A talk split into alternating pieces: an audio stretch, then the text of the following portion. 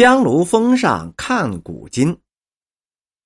当年的西山地处幽州边缘，环境清幽。传说金朝的第八代皇帝金章宗喜欢练武射猎，具有游牧民族粗犷豪放的性格。有一年秋天，章宗皇帝带着亲王大臣到蒙汉杂居的张北一带狩猎。接近中午时分，天气热得出奇，张宗就口渴了。于是走进了路旁的一个四合院里，想讨杯茶喝。一个老婆婆赶忙就迎了出来，将茶递给了张宗。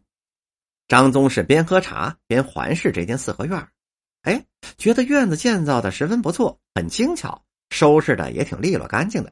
屋内的家具古朴大方。最令张宗惊奇的是啊，屋内炕上还有一个妙龄女子，正穿针引线在操作女红。女子的容貌赛若天仙，张宗临走前下旨要将这位女子送进皇宫。这位姑娘叫做张秋娘，父母老来得子，被老两口视为掌上明珠，现在已经招赘当地的李瑞为婿。他们没有料到张宗的一道圣旨，将原本一个好好的家庭硬生生的给拆散了。秋娘进宫以后。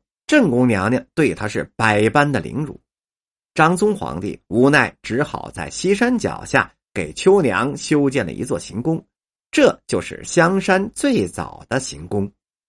这里山清水秀，气候宜人，环境清幽，皇帝只有每年夏季才会来住一段时间，这样秋娘反而落了一个清静。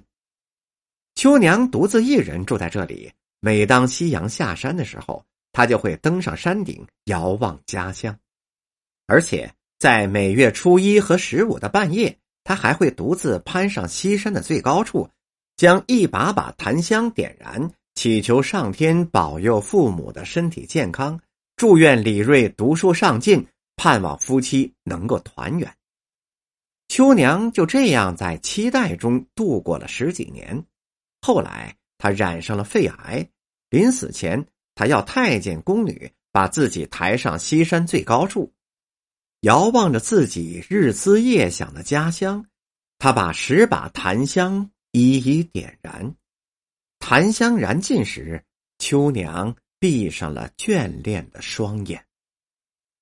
秋娘在西山焚香之后，人们发现这座山峰跟香炉特别相似，于是就将这座山峰称之为香炉峰。